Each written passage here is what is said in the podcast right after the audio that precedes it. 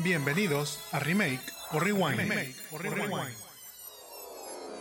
Hola a todos, mi nombre es Jaime Garza y me acompaña Mónica Antú. Y les damos la bienvenida nuevamente a Remake o Rewind, en donde recordamos películas con las que crecimos, las criticamos y luego pensamos actores que podrían hacer un remake hoy en día.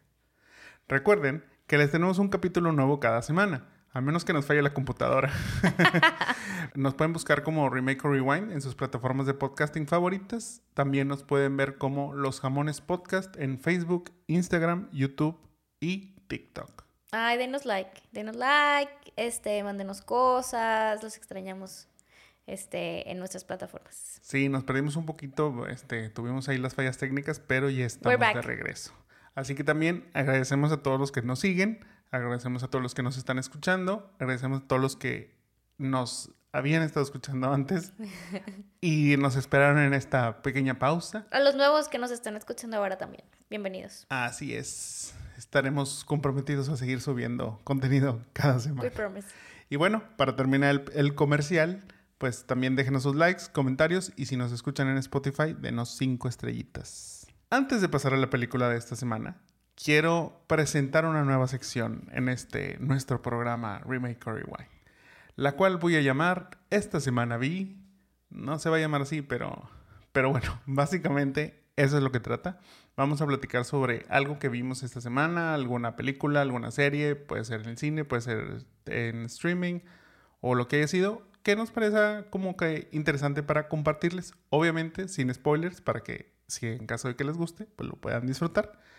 Así que dando inicio a la, a la sección, Moni, ¿qué viste esta semana que te gustaría recomendarnos? Mm, bueno, justamente acabo de ver, o sea, ya traía como una lista planeada de, bueno, esta semana vi eh, algunas series, pero antes de grabar este podcast vi la película de Navidad de Lindsay Lohan. Mm. Lo siento, amo las películas de Navidad, así como amo los vampiros, también amo las películas de Navidad. Mucho. Lloro con las películas de Navidad. todos los años. No, no regañes, no, no regañes, tranquila. Este, está bien, te apoyamos. Hay gente que te apoya, no te preocupes. Entonces la vi y me encantó mucho. Yo creo que cada año hay una película de Navidad que me gusta. El año pasado fue, creo que eh, me gustó mucho la serie de Lily Dash, que son las navideñas. Pero este año me gustó la de Lindsay. Creo que fue un buen comeback. Este, me gustó mucho la serie, la película, perdón y la recomiendo ampliamente. ¿Ya estará lista para The Parent Trap 2? Mm, tal vez, fíjate, tal vez. Vi por ahí un, un, fan art donde precisamente ya grande hacían este la como si fueran las gemelas otra vez. de hecho, hay, hay una escena en la, en la película donde sale así como sin make-up y así, y se ve como muy parecida cuando estaba chiquita. Sí, sí, sí, obviamente se, se, dio un cambio ahí, pero... Sí, se ve un poco cambiada, este. pero, pero creo que fue un, un, buen comeback después de tanta polémica y tanta perdición que tuvo en algún tiempo. Y creo que es una muy buena película para iniciar ahora sí oficialmente diciembre y las eh, películas, series y tradiciones navideñas de cada año. Muy bien. ¿Algo más que hayas visto que quieras recomendar? Bueno, pues eh, eh, actualmente estamos viendo, estamos viendo porque hay series que vemos juntos, este, y no podemos ver si uno sin el otro. Entonces supongo que las vas a mencionar, pero bueno, pues estamos viendo, me está gustando mucho White Lotus. Estoy muy triste porque ya queda poquito mm. y ya se nos va a acabar. Y empezamos a ver Wednesday, pero no sé si quieras tú comentarme un poco más de eso.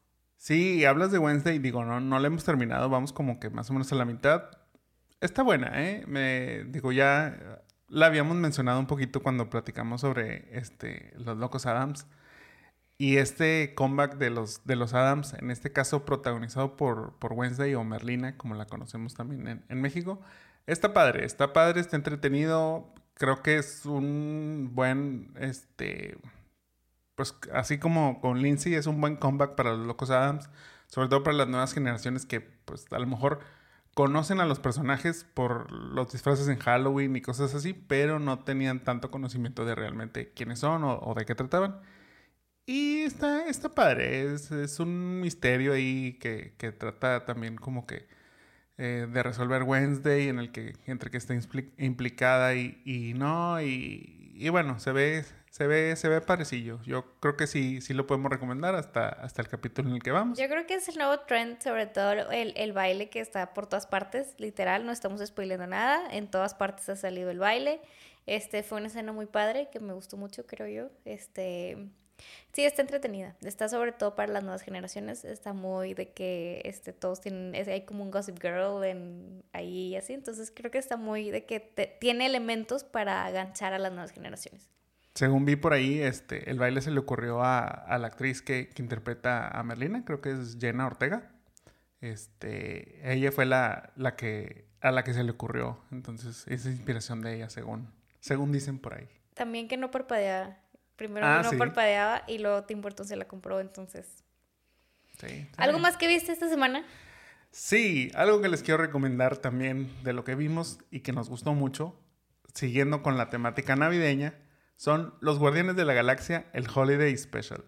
La verdad es que estaba muy padre. Yo tenía como mis reservas, pero nuevamente James Gunn se saca una palomita al dirigir, en este caso, a los Guardianes, digo, eh, ya lo estaba haciendo últimamente con, con DC, ahora con este, el Suicide Squad y luego con John Cena, este, para, para el de, ahí se me fue el nombre. Peacemaker. Para Peacemaker, ajá.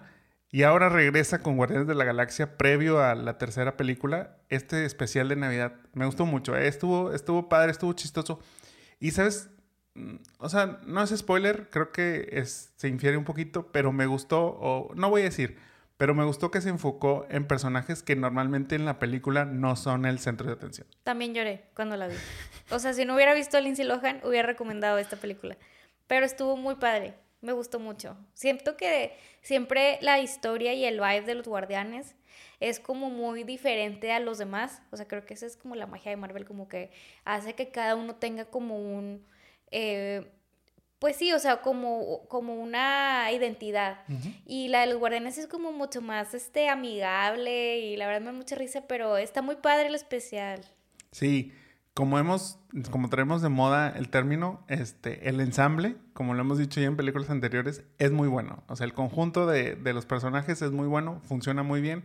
Y en la película y en este, en este especial, que es de 45 minutos, es como si vieran un, un capítulo de alguna serie Vale mucho la pena y se van a divertir y aparte pues es para el, el mood navideño. Y una última recomendación. A ver. Esta me llegó de uno de nuestros, de nuestros seguidores que me dijo, chécate este, este, esta, esta recomendación que aunque digamos que no es una película o una serie como tal, tiene esos elementos, es un videojuego que pueden jugar en Netflix.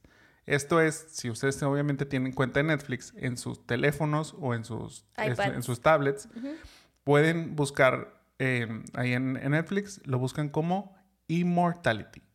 I-M-M-O-R-T-I-A-L-Y. No, me... lo dejé súper mal. Pero bueno, lo pueden buscar en su tablet como Immortality. Ahí les aparecen en como que la sección de juegos de, de Netflix. Vale mucho la pena vale mucho la pena, está como entretenido. sí toma un ratito, este, como que hallarle la onda. Tiene, en este caso, cuando lo juegan, porque se puede jugar también en, en computadoras, si mal no recuerdo, y se puede jugar también en, en Xbox. Pero si lo juegan en la tablet, tiene como unos cues musicales que son clave para que no estén como yo, que están súper perdidísimos como por dos horas en el juego y luego ya empiezan a entender. Pero sí, es como, obviamente es como un misterio acerca de una actriz que, que en su momento, eh, pues, ha hecho tres películas, ninguna de las tres se ha estrenado. Entonces las tres son como, como que se está, estás buscando y estás recopilando escenas de las películas que, que, ella realizó para después conectarlas e hilar la historia de qué pasó con, con esta actriz o qué, qué ha sucedido con, con ella. Está padre. Eso sí, yo lo jugué a la una de la mañana, este, ya con las luces apagadas. Mm, no se los recomiendo. Eh, les recomiendo que mejor jueguen un poquito más temprano. Este, de día, De preferencia de día. No, no vaya a ser que luego haya quejas. Pero sí, búsquenlo. Immortality. Ahora sí. Gracias por la recomendación, by the way. sí. Ahora sí, bueno. Creo que ya es momento de pasar a nuestra película, la cual en esta semana será Clueless o Despistados. No confundamos con la serie, la cual la, protagoniza otra actriz diferente a la, de la película, aunque sean los mismos, este, los otros actores sean los mismos, no vamos a hablar de, de la serie, solo de la película. ¿De qué trata Clueless? Clueless trata de Cher Horowitz, una joven algo superficial, rica y bastante popular, que debe valerse de sus trucos para superar los retos que una joven como ella puede tener. No estoy diciendo que sean los retos más complicados de la vida, pero bueno, pues, oigan, todos, todos sufrimos de alguna manera, ¿verdad? Eh, sí. Sí, sí, sí. Al principio, digo, obviamente diciendo esto, creo que de inicio es, difícil empatizar con, con Cher, pero ahorita vamos a ello. ¿Qué ah, le, agarras cariño. Sí, sí, o sea, obviamente eventualmente va creciendo el personaje, va madurando ciertas cosas y ahí es donde uno empieza a tener aprecio. Pero antes de hablar más de la película, vamos a hablar sobre los random facts. Y ya después les damos nuestros ¿Tú ya habías visto la película?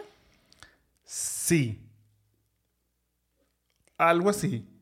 Es como esas veces que recuerdas que la viste, pero realmente no la viste. Exactamente. Muy bien.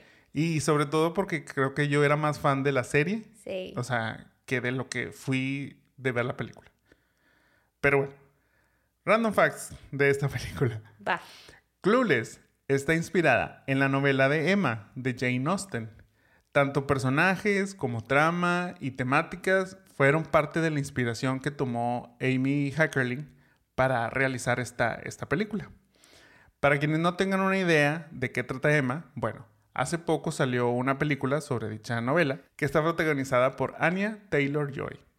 También hay otra versión en el del 96 que esa la protagoniza Gwyneth Paltrow. La historia es sobre Emma Woodhouse, que es una chica de 21 años que pertenece precisamente a la alta sociedad pero rechaza la idea del matrimonio, solo que le gusta como que meterse en el, em, en el arte del emparejamiento. Así es como lo menciona Jane. Es como, como que le gusta ser la cupido, le gusta ser la matchmaker, pero a ella no le gusta que la, que la fuercen a, en este caso, tener pareja y casarse, que pues como en las novelas de Jane Austen están basadas en tiempos este, victorianos o algo así. Entonces, pues que era la costumbre, digámoslo de esa, de esa manera. Pero, hablando de Gwyneth Paltrow, ella, junto con Angelina Jolie, fueron pensadas para el personaje de Cher de esta, de esta película. Solo que nunca audicionaron. Ahí como que las querían, pero no se animaron. Curiosamente o irónicamente, terminó después Gwyneth haciendo este papel, pero en la versión, digamos, de, Emma, no en la versión de Clueless. En cambio, quienes sí buscaron el papel y tuvieron acercamiento con la directora fueron actrices como Reese Witherspoon, Kerry Russell, Tiffany Thyssen y Zoe de Chanel. Otra de las que audicionó, pero en este caso para el papel de Dion, que es la, la amiga, fue la cantante Lauryn Hill la de Killing Me Softly. Y también quien buscó el papel de Christian, que en este caso es ahí como que el que es parejita de Cher en, un, en algún punto, en algún punto de la película, fue nada más y nada menos que Hawkeye, o sea, Jeremy Renner. Eso quiere decir que si hubiera estado, ese pudo haber sido el primer crossover entre Ant-Man y Hawkeye del universo Marvel. Qué buen fact. Pero no se dio. No, este, fíjate que para esta película hubo como mucha gente que castearon, o sea, como que pensaron a mucha gente. Te faltó mencionar a Sarah Michelle Gellar. Sara también, bueno, pues es que sí son como que era la, el, tipo. la, chaviza de la época. Entonces, sí, sí eran, sí, sí, totalmente pudo haber sido. También en el caso del personaje de Josh, quienes audicionaron, pero no quedaron obviamente, fueron Ben Affleck, y Zach Braff. Obviamente el que terminó, el que terminó siendo es, es Paul Rudd, pero también Rudd originalmente audicionó para los papeles de Murray, de Christian y de Elton. Y que en el caso de Murray, que es el, eh, la pareja de, de, Dion, este, Paul imaginaba que iba a ser como un joven blanco actuando ser rapero. O sea, como que, como que esa era, esa era su, su interpretación del papel. Al final de cuentas, pues bueno, obviamente terminó quedándose como Josh. Creo que mejor en ese papel y este Y este Faison eh, quedaba mejor para, para, el papel de Sí, totalmente. Aparte, imagínate, o sea, Paul Rudd se ve igual que como lo vemos ahorita en Ant No puedo creerlo, él es Forever Young desde esa película. Sí, muy, muy joven, la verdad. Este, que muy joven, pero se ve igual. Y que, sí, y que se ha mantenido así, o sea, entonces tiene un, pacto, un pacto con el diablo, seguramente. Yo creo que sí. ¿Tú tienes algunos facts que nos quieras contar? Eh, pues no sé, eh, yo creo que el que más es que hablamos tanto del cast, de, pero no hablamos de cómo terminaron casteando a Alicia Silverstone. A ver, cuéntame. O sea, fue tan random que eh, realmente la, la, castearon por haber este, hecho el, el video de Aerosmith, de Crying. O sea, de todos los que audicionaron, que antes mencionó Jaime. O sea, realmente ella hacer el video le dijeron, tú, debe ser.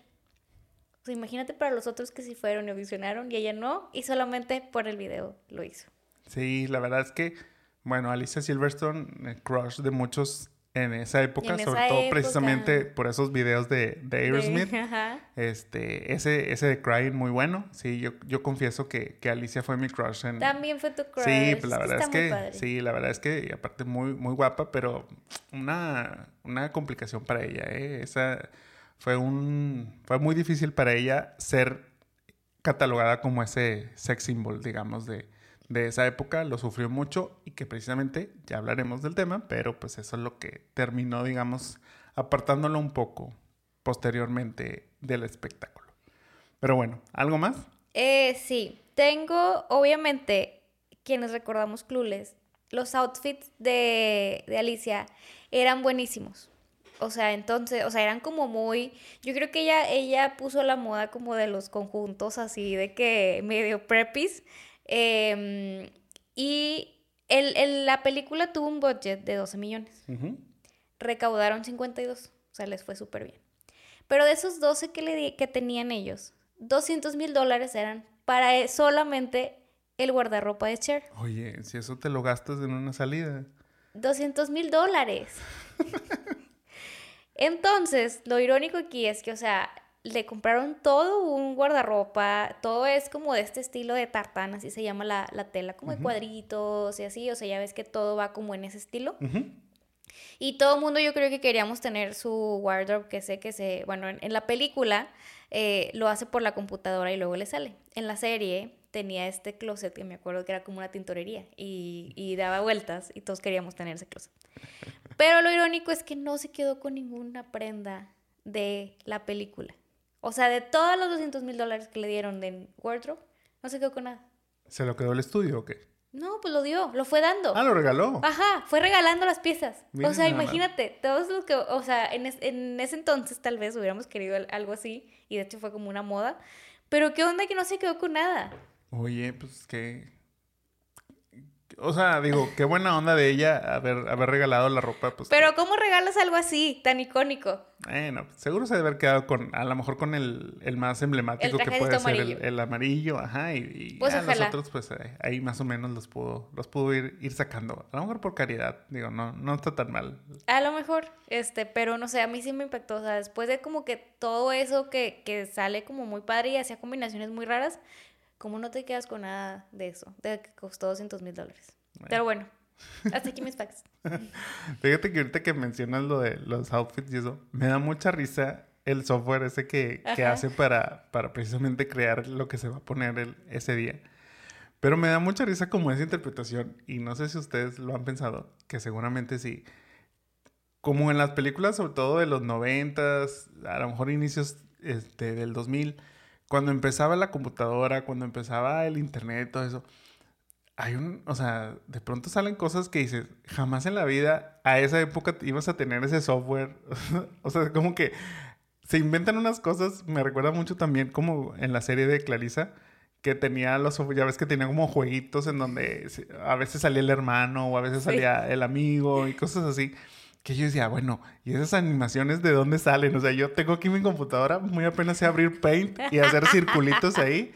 O sea, y esta niña tiene animaciones así, como en el caso acá de, de Cher, pues tiene, tiene el, guardarropa y, y, según ahí dice, no, no hacen match. Y sí, sí hacen match. O sea, tiene un inventario. ¿Quién hace un inventario de lo que tiene realmente en su no, closet? Claro que no. y hace un match. Qué falsedades, o sea, pura falsa publicidad ahí. Aunque bueno, luego fue como, o sea, ahorita pues ya ves que hay las apps y así. Pero en, ese, en, el, en 1995, pues no creo que hubiera eso. Y aparte ya cuando te estás arreglando, dudo mucho que alguien, corríjame, alguien sí lo hace.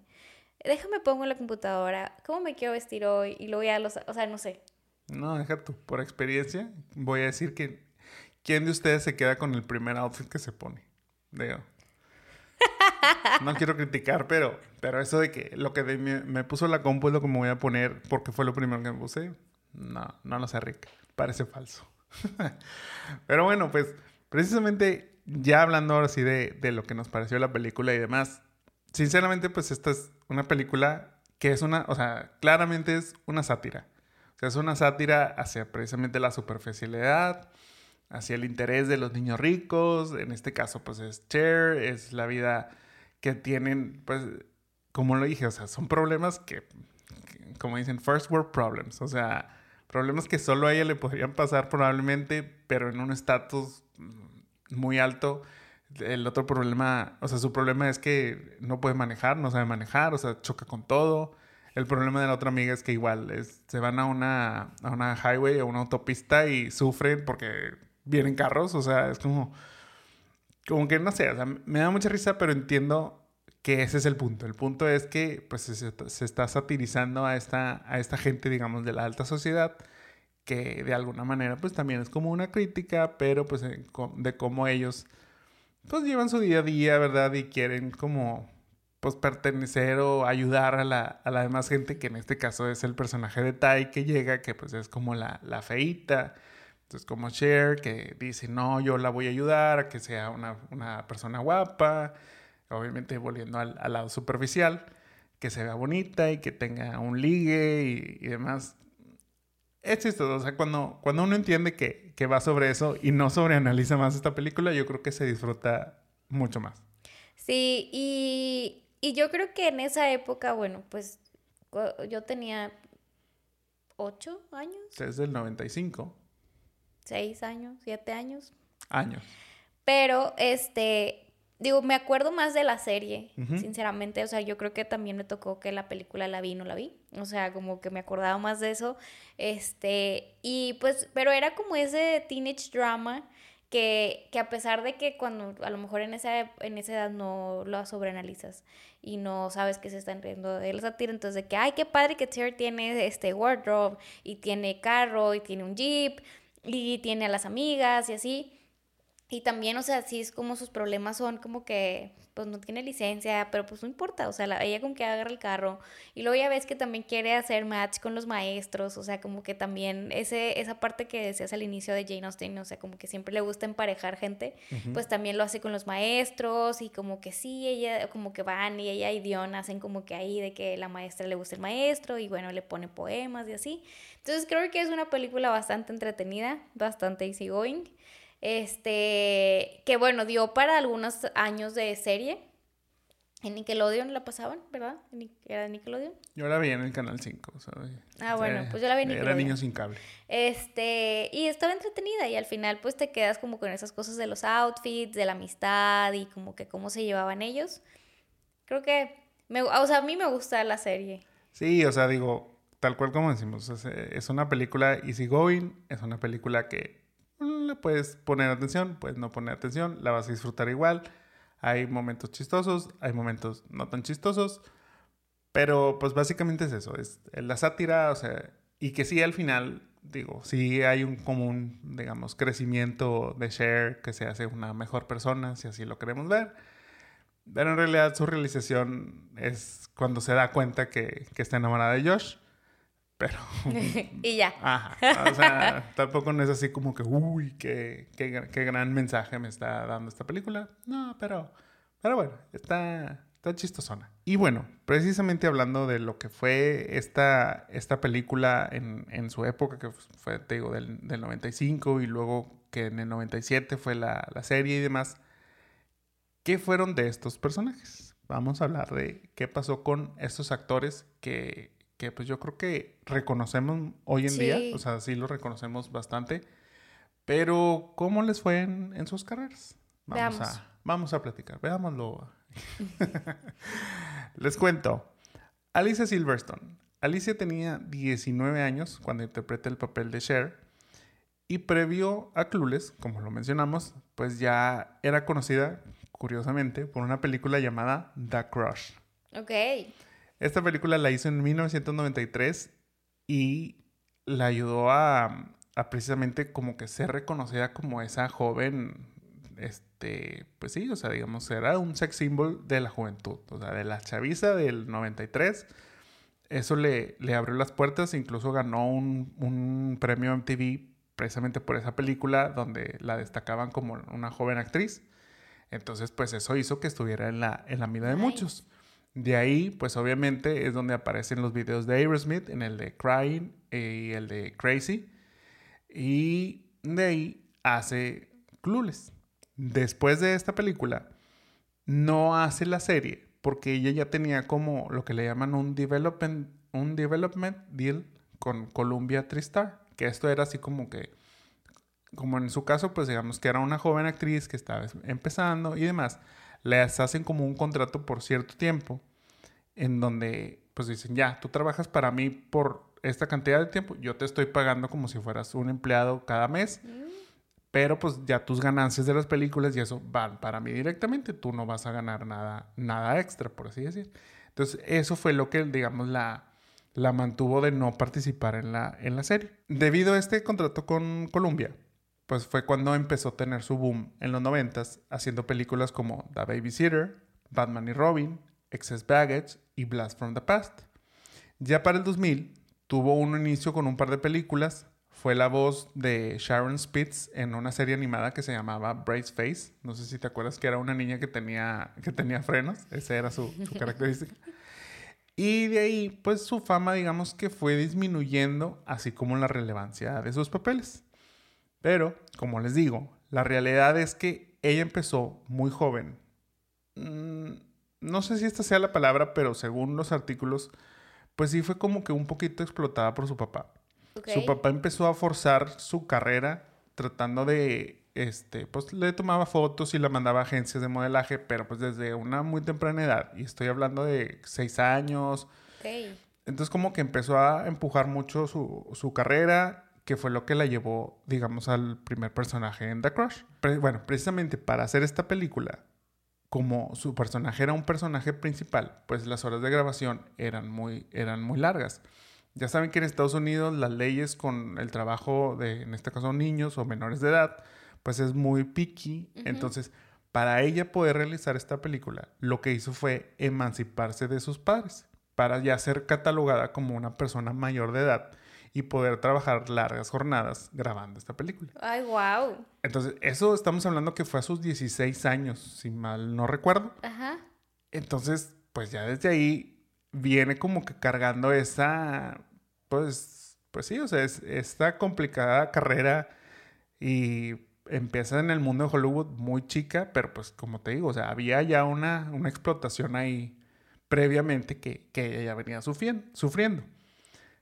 Después, cuando viene Batman y Robin, obviamente la fama de Alicia crece exponencialmente, porque pasa como quiera, digo, aunque Clueless, pues para muchos podrá ser un, un, papel muy protagónico y demás, pero no es lo mismo el fandom de una película Clueless al fandom de Batman. Entonces, al haber participado en esta película de Batman y Robin, a la cual no le fue nada bien en cuanto a críticas, pues ella se vio envuelta también en cuanto a las críticas, sobre todo referentes a su cuerpo.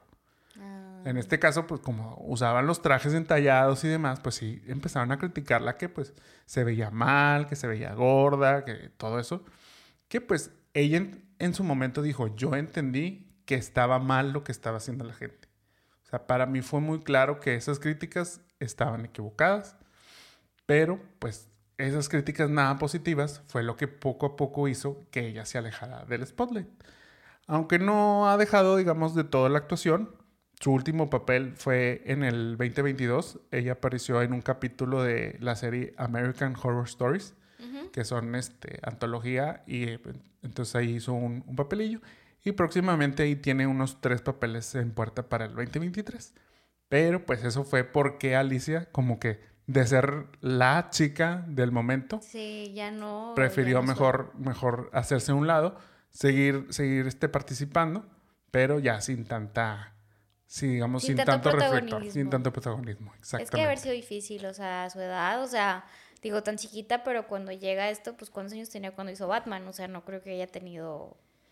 Pues yo creo que, yo creo que si tenía 19 cuando hizo Clueless, pues ya estaría como entre los 20, 22 más o menos. Pues sí, digo, creo que como quiera es difícil como recibir esas críticas, entonces bueno, pues sí, por eso ya no la hemos visto, pero creo que su, ella siempre será recordada por Clueless. Sí, siempre será uno de sus, de sus este, papeles más, este, más recordados. Ahora vamos al caso de Paul Rudd, quien tenía 26 años cuando interpreta el papel de Josh. Creo que de todo el cast es uno de los que sabemos que es de ellos. En su caso, Clueless fue su debut en el cine, pero en realidad él ya había grabado una película previamente. Esta era la de Halloween 6, La maldición de Michael Myers. ¿Salió en Halloween? Sí, te digo, la parte 6, obviamente no tuvo las mejores críticas, no, no tiene las mejores reseñas. Pero esta la grabó primero, pero se estrenó después. Entonces, por eso la gente cree que la, la primera película de, digamos, debut es Clueless. pero, en realidad es, es Halloween. Posterior a estos proyectos, participó en Romeo y Julieta. Apareció en Clueless la serie con un personaje llamado Sonny. En este caso, haciendo nuevamente pareja con Cher y haciendo la broma de Sonny y Cher donde igual, haz de cuenta que es un chavo que está en carrera y del cual pues se enamora a Cher y ella cree que es The One, pero al final no lo es. De ahí sigue participando en películas tanto para tele como cine, dentro de las que destacan Wet Hot American Summer. Del 2002 al 2004 fue Mike Hannigan en la serie Friends. Yo creo que nadie sabe de ese papel, nadie sabe de esa serie. Y tuvo participación en Anchorman, Virgen a los 40, Una noche en el museo, Ligeramente embarazada, y la lista sigue y sigue. Tal vez no eran personajes protagónicos. Pero, estaba como vigente, o sea, estaba como ongoing, o sea, lo veías como en este tipo de películas, como, o sea, como dices, desde, creo que de Friends, o sea, como que era este, este novio agradable, cool, este bonachón. Sí, siempre haciendo como que ese tipo de, de papeles donde era el amigo del protagónico o, o este, alguna pareja o demás, pero siempre como que bonachón. Hoy en día sabemos que Paul sigue más que vigente al ser parte de la franquicia más reconocida del cine como Ant-Man dentro del universo Marvel. Ah, y lo hace muy bien. Ant-Man es de, es de mis faves también. Sí, la verdad es que sí, yo creo que es un personaje que sin tener este, mucha expectativa a la gente le, le gustó mucho y, y, vale la pena. Y creo que ahora va a tomar más relevancia ahora en esta nueva fase. Así es. Ahora vamos al caso de Brittany Murphy, de 18 años, quien interpretaba a Tai. Antes de verla en Clueless, Brittany ya contaba con gran experiencia en tele. Posterior a la película, así como Paul Rudd, ella también tuvo una reaparición en la, en la serie Clueless con un personaje llamado Jasmine. Del 97 al 2010 dio voz a Luan Platter, en la serie El Rey de la Colina, mientras seguía con proyectos menores dentro de los cuales destacaba un papel en Girl Interrupted en 1999. Pero su verdadero boom llegaría del 2002 al 2005, cuando la vimos en Eight Mile con Eminem, en Recién Casados con Ashton Kutcher y en Uptown Girls y Little Black Book. Después de ese pico, aunque se mantuvo vigente ya sus roles no eran tan protagónicos o incluso sus proyectos pues no eran tan conocidos. Lamentablemente, Brittany el 20 de diciembre del 2019 fallece. Y aunque el hecho pues sí es muy controversial, la causa oficial que fue dada es que fue una fuerte neumonía que se complicó con problemas de anemia y adicción a medicamentos fuertes. En el 2014, la película Something Wicked fue lanzada, siendo este el último proyecto de Britney. O sea, 2014 y ella falleció en el 2019. O sea, sí hubo como un... Sí, sí, tuvo como ese boom y luego como que también empezó a ser como menor. Y bueno, pues luego lamentablemente fallece dentro de toda una teoría de conspiración por ahí. Hay un documental también. Este... Y creo que era buena. O sea, ahora que fíjate que la vi en, en Clueless, como que sí dije, bueno, sí, sí tenía como o sea, tenía como esa alma buena eh, que se notaba en sus papeles. Sí, digamos que, que sí, o sea, como que su, su papel en, en Clueless, o, el papel de Tai, pues sí, como que es de muy buena niña. Este, y a lo mejor ya lo vemos después en otras películas y la vemos como que con mucha confianza, con mucha, sí, con mucha presencia que se ve muy distinto a ese, a ese primer papel en, este, en Clueless. Pero, pero está padre que, que, pues tuvo como que esa evolución. Lamentablemente, por lo que sabemos, pues fallece, ¿verdad? Este, y no sabemos hasta dónde más pudo haber dado esa carrera. Me llamó mucho la atención el, el personaje que, que, hacía en El Rey de la Colina. La verdad es que yo no, no tenía idea. Pero también descubrí que, que, sí, que parte de lo que a ella le gustaba hacer era, era este, prestar su voz para, para personajes. También hace la voz ahí en Happy Feet de mm. uno de los personajes. Entonces, interesante que, que es como, o sea, esos artistas que, digamos, reconocemos mucho por, por sus roles, en este caso, este, en películas ahí eh, muy, muy conocidas, pero que también como que tienen esa pasión de hacer, hacer voz. Entonces está, está padre esa, esa faceta. Ahora vamos a Stacy Dash, de 28 años, quien es Dion Davenport. Stacy ya contaba con bastante experiencia tanto en tele como cine, previo a Clueless aunque sin duda este personaje fue el que le ayudó a saltar a la fama como tal. Por lo mismo, a diferencia de Alicia Silverstone, ella sí repitió en el rol de Dion para la serie. Esto lo estuvo haciendo de 1996 hasta el 99. Después de esto, su participación en series empezó a bajar, igual sus roles en películas pues no eran gran cosa, y en el 2004 apareció en el video All Falls Down de Kanye West. Cancelado. y pues a la fecha sigue mm, vigente, llamémoslo así. Este aparece en una película llamada Corsicana, que fue ahora estrenada en el 2022. Pero pues la verdad es que Stacy ha destacado más por sus controversias, ya que en el 2014 fue contratada por Fox News para que pues diera como sus comentarios y sus puntos de vista.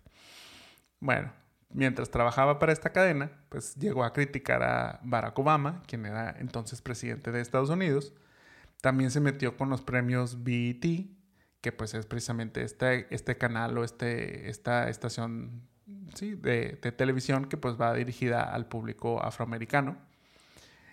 Y dentro de esas críticas pidió que se cancelara el Black History Month. Porque ella decía, porque ella decía que era, que era una falsedad y demás.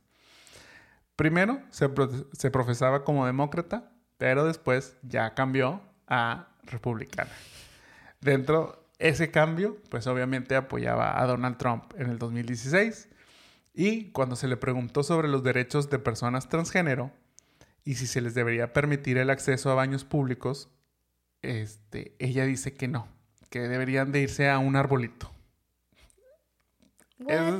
esas fueron sus, sus, respuestas, que obviamente causaron mucho revuelo. Ella, ella decía que ella tenía que ella no tenía por qué poner a sus hijos en riesgo, que pudieran entrar estas personas a los baños y que sus derechos no era para darle gusto a los derechos de los demás. Obviamente, como te digo, sus controversias han sido lo que han destacado más en su carrera.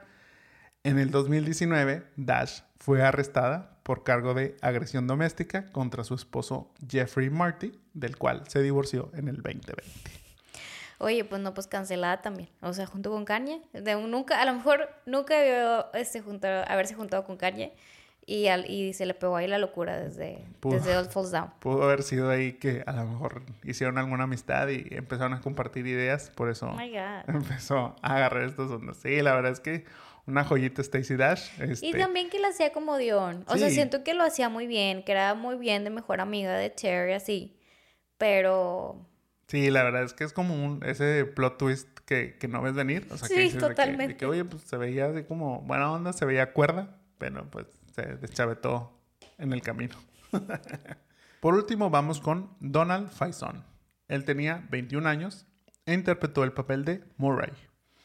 Previo a Clueless, Tuvo ahí unos créditos, pero la verdad, nada relevante. Posteriormente, estuvo en cuatro capítulos de Sabrina, la bruja adolescente, y, al igual que Stacy Dash, fue parte del cast de Clueless, la serie.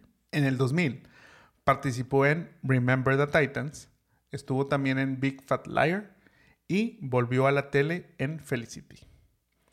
En el 2003 se reencontraría con Brittany Murphy en Uptown Girls. Pero, sin duda, su mayor éxito fue Scrubs, en el cual es el doctor Christopher Turk, el cual duró hasta el 2010.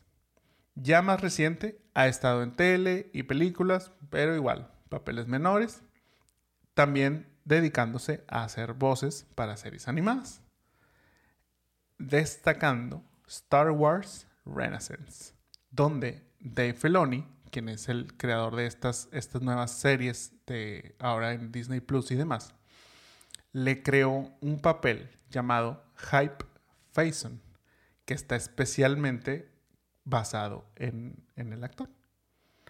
En el 2020, junto a Zach Braff, su compañero en Scrubs, lanzaron un podcast llamado Fake Doctors, Real Friends, en donde reviven un capítulo de, dicha serie y cuentan historias del detrás de cámaras y así como que, pues alguna que otra anécdota que hubo durante esas, esas grabaciones. Ay, qué padre. Sí, la verdad es que ese tipo de podcast me gustan mucho. Eh, también los que lo tienen es Tom Welling y, y Michael Rosenbaum que hacen de Smallville. Y igual, o sea, agarran un, capítulo, empiezan a platicar, cuentan como que las anécdotas y han tenido de invitada también a, a Kristen Kirk. Yo creo que Allison no les pasa la llamada. Pero, este, sí están padres porque pues es como, como que... Y, series y personajes que, a la serie, a la gente le gusta mucho. O sea, les gustaron mucho. Pues, fue una, una, serie que duró creo que 10 temporadas, si mal, mal no recuerdo. Entonces está como interesante que, ahora se revivan este, lo que fue la anécdota de esos capítulos. También lo hacen este Pam y Angela de The Office. Ah, de The, Office, Ladies. Sí, es cierto. Pero sí, tienes razón, ese, ese concepto está padre. Y yo creo que este Murray, eh, bueno, Murray en la serie, o sea, siempre siento que tenía como una good vibe, este, como en, tanto en la serie y como en Scrubs y así, o sea, es como... Sí, Donald se ve como, como amigable, se ve como que esa, esa persona amigable, que casi como en su, en su papel de, de Clueless, creo que sí lo podría trasladar a la, a la vida real. En los demás papeles creo que, que este, da esa, esa vibra también, entonces, sí, digo, no, digamos, no ha tenido la super carrera, pero por ejemplo, en este caso, ¿qué te digo? Se empezó a dedicar a, a hacer voces para serie animada y que Dave Filoni le haya hecho un personaje precisamente para él, pues te habla también del buen trabajo que está haciendo en esa área, que es lo mismo que te decía en el caso de Brittany, que pues se dedicaban a eso y que a lo mejor decimos, ay no, pues es que ya se desaparecieron, no, o sea, es que ellos siguen ahí, pero a lo mejor ya saliendo un poquito del reflector de estar frente a la cámara y lo hacen, pero con voz, y que son personajes que todavía pueden trascender aún muchísimo más. Muy bien. Eso fue sobre el cast de Clueless. Ahora vamos al cast que haríamos nosotros si hiciéramos un remake. ¿Qué te parece si me cuentas del tuyo? Primero empiezo yo. Muy bien. Bueno, pues yo creo que em, ya como lo platicamos durante todo el capítulo, estos personajes creo que eran muy buenos. O sea, digo, ya ves que casi todos repitieron para la serie. Eh, me dio risa cuando vimos la película porque decimos de que, bueno, aunque, o sea, la Alicia obviamente no hizo la, la serie, pero realmente si tú recuerdas, no haces una diferencia entre quién lo hizo y, y Alicia. O sea, son, muy, iguales en muy, en o sea, como que yo de que, ah, no, pues sí, como que mi cara, la cara que yo recordaba en mi mente era ella. Entonces, este, y yo creo que tal vez sí, eh, a lo mejor medio spoiler, pero sí creo que a lo mejor un concepto así este, se pudiera hacer ahorita en, en el 2022 y tal vez funcionaría, aunque los que vivimos y crecimos con Clueless, la película y la serie, pues estemos muy arraigados de estos personajes. Dicho esto, te cuento que yo castearía como Cher a Kieran Shipka, a Sabrina, la nueva Sabrina de Netflix, porque fíjate que el personaje de Cher es o sea, es bonita, pero no es así como, o sea, bueno, aunque se, es medio airhead, pero a la vez no, entonces es como que un, personaje un poco más amigable, entonces no podía poner a alguien que solo fuera tan bonita, entonces a lo mejor que pensar un poquito. Entonces yo quiero que, que, yo creo que Kieran lo pueda hacer bien. Ok. Eh, para Josh voy a repetir uno que me buleaste mucho cuando lo dije. Fuera de cámaras que quede claro, yo no expongo a gente, ella ya sola se quiso exponer ahorita, pero... Pero sí me bulea mucho. Este, voy a castear a Tanner Buchanan. Muy conocido por la serie Girl Meets World. o bueno, este era el hijo de Designated Survivor o Cobra Kai. Sí, o sea, teniendo personajes más trascendentes, se fue por el menos conocido, pero ok. Tanner Buchanan. Ajá, porque eh, creo que el papel que hizo Paul Roth era como ese chavo guapo, pero no, o sea, era medio ñoño. O sea, no era como un, este, Jacob Elordi o algo así, que es de que es súper guapo y así. Ay. Pero, pues creo que Tanner lo puede hacer bien. O sea, tiene ese charm. puede tener esa química también con Kier. Para mi Tai, que en este caso, eh, pues ya mencionaste que era Brittany Murphy, voy a castear a Caitlin Deaver. Una, ella salió en la serie de Netflix de Unbelievable, que era esta serie que, que vimos y que era como que ella decía que la habían violado y luego no quería denunciar. ok. ¿Te acuerdas? Sí, ya sé cuál es. O sea, como que tenía que ser alguien medio no tan reconocida, porque la idea es que Cher la convierta en alguien cool y alguien así, entonces creo que ella es como más tímida, lo puede hacer muy bien en la serie también. Ok. Eh, para Dion, em, voy a castear a Sofía Wiley de High School Musical, que es Gina. Creo que también tiene esta, e, esta vibe así como Digo, yo creo que no se puede no hacerse controversial, como ya hablamos de Dion, pero puede hacer match con, con Kiera. Ajá. Y para Murray, ahí es, pues sí es como un poquito un twist, porque castearía también de la nueva generación de High School Musical a Frankie A. Rodríguez, que es Carlos. Okay. Y sería más como un tema de su amigo, ¿no? A lo mejor no sería su pareja, pero sería como este amigo que como que muy entusiasta con el grupo y como muy así, o sea, no precisamente su pareja, tal vez sería, a lo, mejor me estoy adelantando, pero sería un cambio que haría. Pero a mí me gustó como que esa vibra de que a lo mejor ahora en un grupo de amigos puede existir ese amigo que siempre sea el pedero y así. Ok. Y ese sería mi cast. Va, ok, me, me, me, gusta, tiene buen, buenos twists ahí. Yo también tengo unos tweets en, unos twists en el mío, entonces... A ver, platícame. Creo que vamos en Ojalá no haya casteado a Tanner Buchanan. Híjole, es que tan buen papel que hizo en Gromits World. bueno, te voy a contar. Para Cher, yo tengo, aquí viene el descubrimiento de la semana. Descubrimiento. Yo tengo a Lizzie Green. Lizzie Green tiene 19 años y es una, digamos, chica Nickelodeon. Ella estuvo en la serie Nicky, Ricky, Dicky y Don. Ella es el, personaje, el personaje de Don.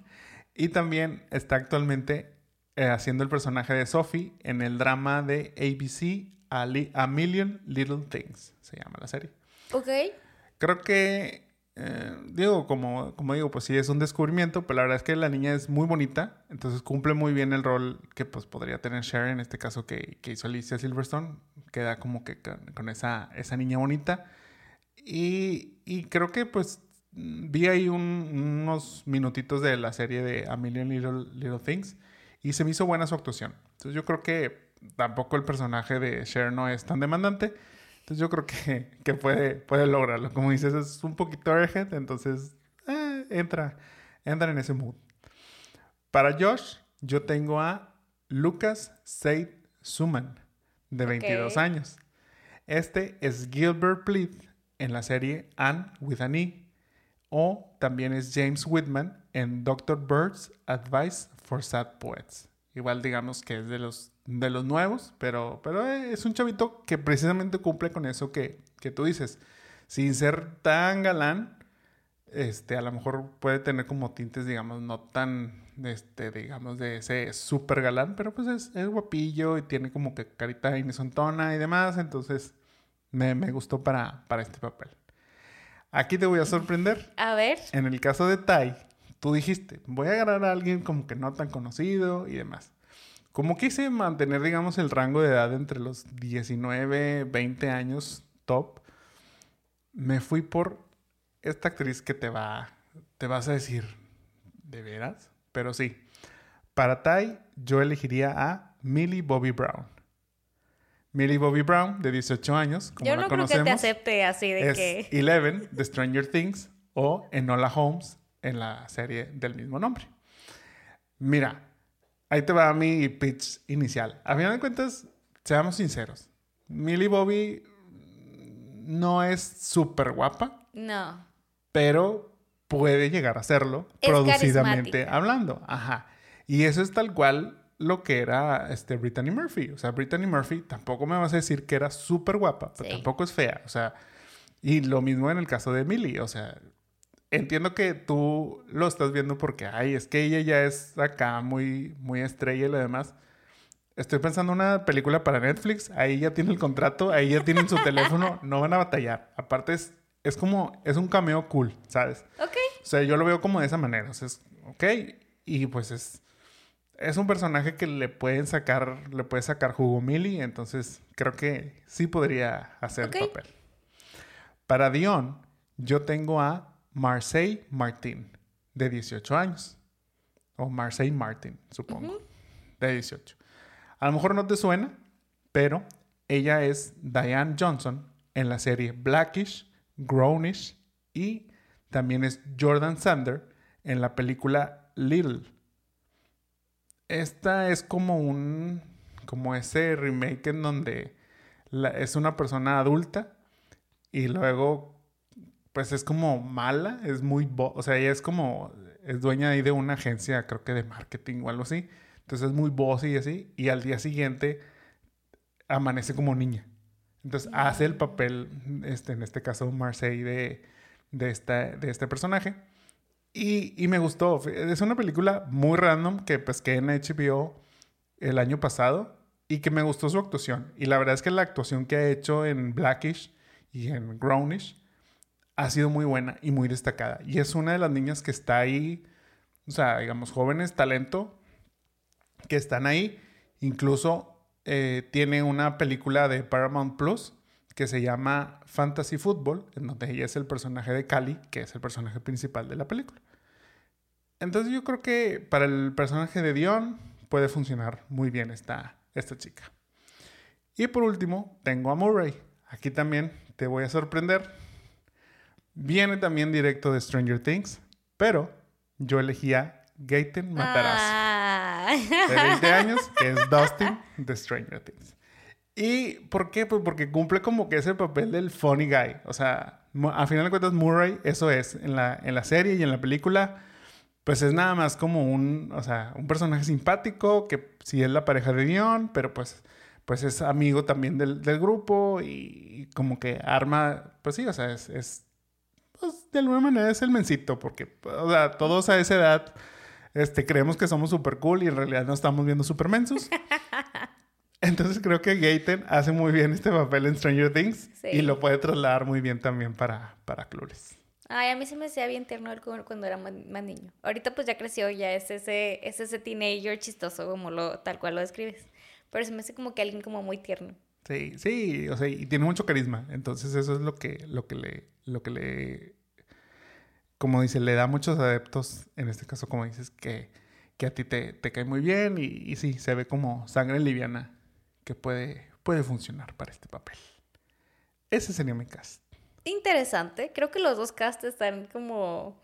Tiene sus, sus cosas. Este... Y bueno, ¿remake o rewind? Remake. ¿Eres un remake? Sí. Y no porque no me guste el original. Creo que me gusta pero creo que también, siguiendo con, como, con mis decisiones en este remake o rewind, siempre he dicho, no es que el original no sea buena, pero creo que la, en un remake se puede mejorar. Y creo que este es también el caso. Ahora, no por nada, precisamente mencioné en un inicio, esto está basado en una novela. Esto está basado en Emma, una, una, una novela que ya tuvo una película en el 96 y tuvo ahora una en el 2020. Entonces, si esta película de Clueless está basada en esa y se hizo en el 95, ¿por qué no hacer una en el 2022, 2023, 2024? Y que al final de cuentas va a funcionar. A lo mejor por el tipo de, por el tipo de película, por el tipo de budget y demás, no me iría al cine, me iría, como lo mencioné, a una película de Netflix, a una película de algún streaming. Y ahí es donde puede funcionar. A final de cuentas es como muy similar a las películas que vemos hoy en día de, jóvenes en, Netflix, en, Disney, en, HBO. Se puede adecuar este, temáticas, se puede dar ese refresh a, a lo que viven hoy en día, que no es tampoco tan, tan diferente a lo que, a lo que esté en esta película. Pero dar esa crítica, esa sátira, esa, está padre. Ese, ese tipo de humor está padre y creo que valdría la pena replicarlo.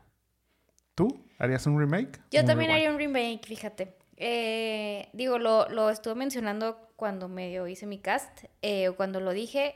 Creo que es como tal cual lo dices, es algo que ahorita también lo haría para una, una plataforma de streaming la que más quiera hacerlo.